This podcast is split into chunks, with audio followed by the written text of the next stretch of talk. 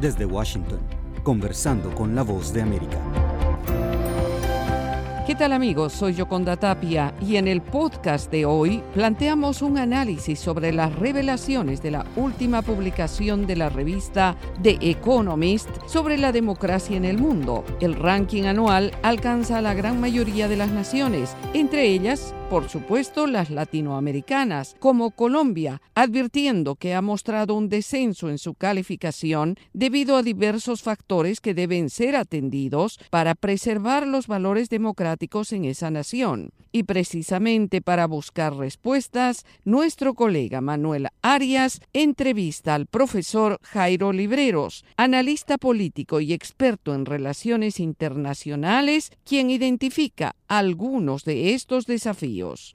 Con un afectuoso saludo, profesor Libreros, Colombia se ubica en el puesto 55 entre 165 países, con una democracia calificada como defectuosa. ¿Cuál es su percepción en torno a la democracia en Colombia? Es un gusto participar contigo en este tema. Dos, dos asuntos a tratar. El primero de ellos, cuando uno mira la información un poco más desagregada y logra comprender las variables fundamentales, pues está el tema de los procesos electorales y el pluralismo. Sobre este primer punto hay que tener en cuenta que Colombia vive un proceso de radicalización muy fuerte.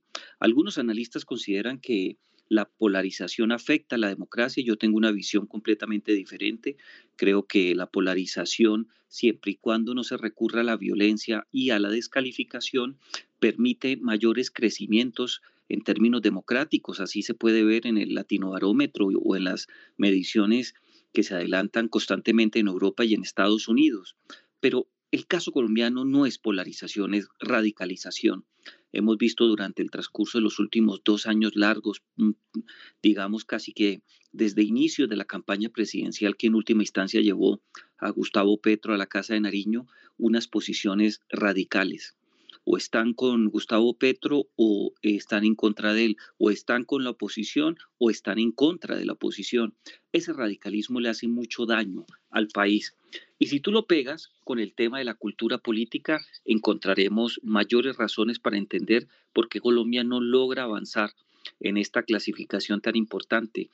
La cultura política en Colombia ha sido una de las asignaturas donde históricamente peor nos ha ido no hemos logrado crear eh, unas bases fundamentales que nos permita promover de una manera sostenida la participación de los jóvenes, de los adultos, eh, en los temas políticos, no solamente en el proceso electoral como tal, porque eh, en las dos últimas elecciones o en las tres últimas elecciones hay unas tasas muy interesantes de crecimiento en la participación de los jóvenes, pero todavía se requiere un proceso mucho más fuerte, un proceso mucho más centrado en tener eh, ciudadanos mucho más informados, conscientes de la importancia de lo público y la tercera variable también es preocupante, la participación política.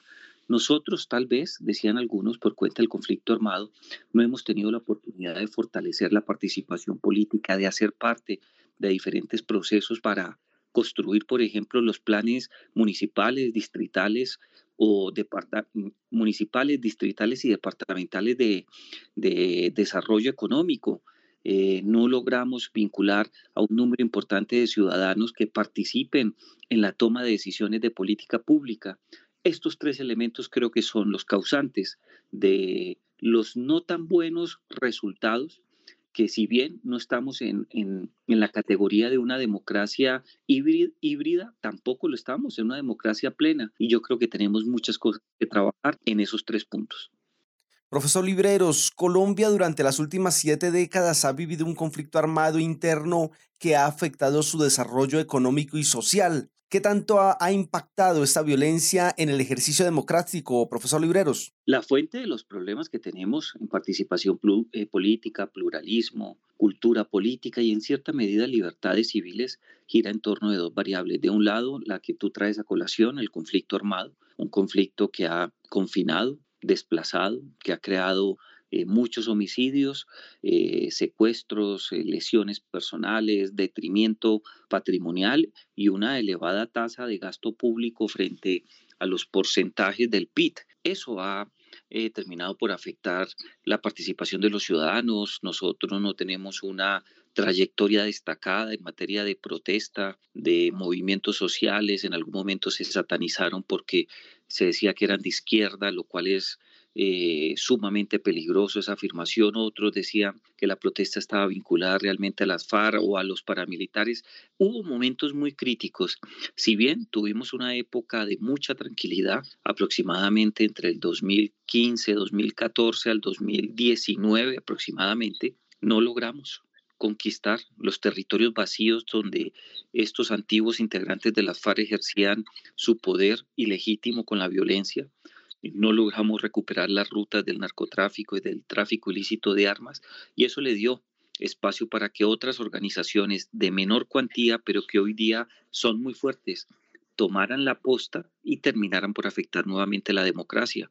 Hasta que nosotros no logremos salir de este conflicto armado que tiene más características de una crisis delincuencial, no vamos a mejorar. Pero que hay otro tema también a tener en cuenta y cierro con Colombia sigue países más inequitativos del mundo. Y esto no nació hoy, ni ayer, ni cuando llegó Gustavo Petro. Históricamente hemos estado entre el cuarto y el segundo lugar como país con peores calificaciones lo cual nos ha llevado a entender que sí hay inequidad y que se requiere un trabajo social muy importante, pero tenemos que pegarlo con el conflicto. Si no cerramos el conflicto, difícilmente vamos a salir de una situación que nos tiene postrados como sociedad. Otro factor negativo en Colombia, profesor Librero, sin duda es la corrupción en los sectores tanto públicos como privados. ¿Se puede atribuir también a la corrupción algún grado de afectación a la democracia en Colombia? Nos ha golpeado mucho. Eh, la corrupción es uno de los cánceres identificados como los principales causantes de problemas de estabilidad política en las democracias constitucionales contemporáneas. ese cáncer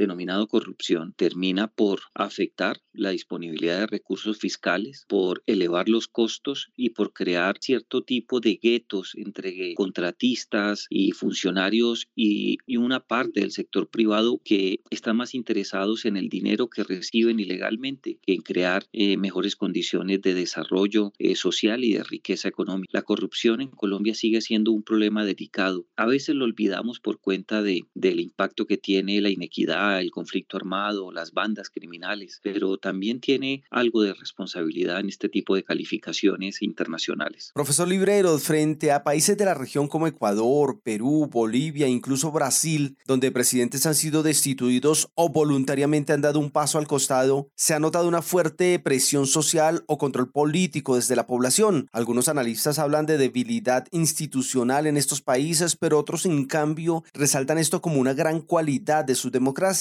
¿Por qué en Colombia este fenómeno no es tan fuerte pese a los cuestionamientos que han tenido algunos de los exmandatarios? Yo creo que en los últimos años, particularmente de la década de los 90, cuando empieza el primer ciclo contemporáneo de reformas constitucionales que luego se amplía en la década del 2010, está claro que el poder presidencial está bajo el ojo y la óptica popular para establecer si quien fue elegido está en capacidad de garantizar la estabilidad del país y de manera particular cumplir sus promesas electorales. En el caso colombiano, la reforma de 1991 pues creó un laberinto difícil de superar para defenestrar en términos eminentemente castizos o, en español con un acento en ciencia política a un presidente, es decir, mediante eh, la figura del juicio político. Pero con el paso de los años en el resto de América Latina hemos visto cómo caen presidentes. El punto de quiebre, sin duda, fue la caída en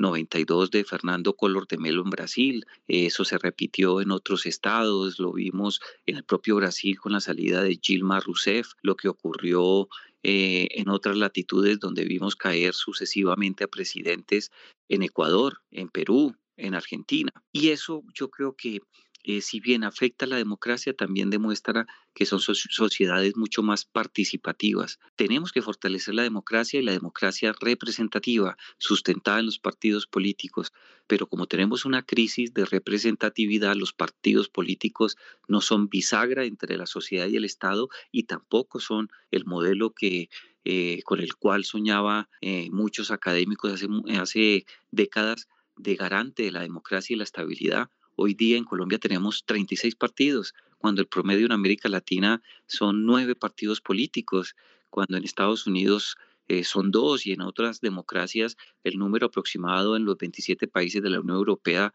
es de eh, cinco partidos políticos. Entonces en América Latina, ante esa debilidad de partidos políticos, se afectó la estabilidad del solio presidencial y de manera particular eh, han llegado muchos ciudadanos que por encima de los partidos políticos, lo cual no tacho, terminan por establecer las reglas de juego e empujar e, y logran empujar a, los partidos y a eh, los congresistas a sacar adelante juicios políticos que echan por tierra la elección presidencial. Profesor Libreros, eh, diagnosticado el problema e identificadas las causas eh, de que la democracia en Colombia no pueda considerarse como plena, ¿de qué manera se puede revertir esta situación para consolidar en el país una verdadera democracia? Yo creo que tenemos que buscar políticas públicas que estén más relacionadas con el diagnóstico de lo que nos pasa como país. A veces escuchamos unas estrategias muy bien elaboradas, pero que no corresponden al diagnóstico que es necesario solucionar. Necesitamos un Estado que tenga la capacidad en términos de oportunidad y de financiamiento de solucionar los reclamos sociales. En Colombia eh, la inequidad es, es evidente. Y si el Estado, llámelo usted nación, departamentos, municipios, distritos, no atiende de manera prioritaria los reclamos sociales, las necesidades básicas insatisfechas, no vamos a lograr crecer.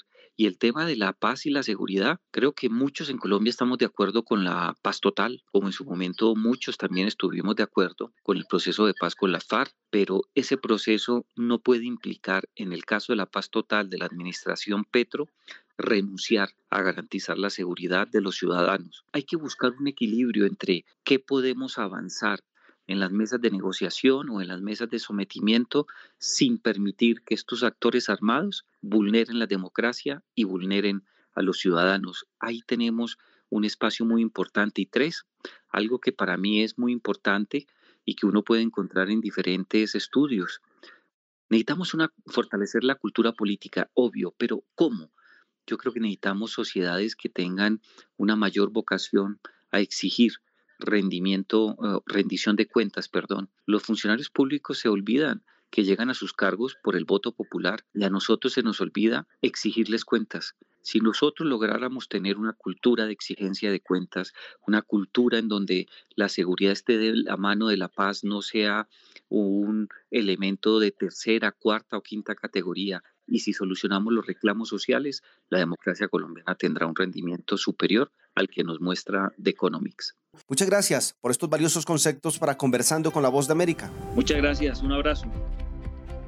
Gracias a Manuel Arias que en Colombia entrevistó al profesor Jairo Libreros, analista político y experto en relaciones internacionales, para poner en contexto el descenso en la calificación del ranking anual de la revista The Economist sobre la democracia en ese país. Les recuerdo, estimados oyentes, que todos los días, de lunes a viernes, tenemos en nuestro podcast Conversando con la Voz de América en nuestro canal de YouTube, así como en las plataformas de podcast de Apple.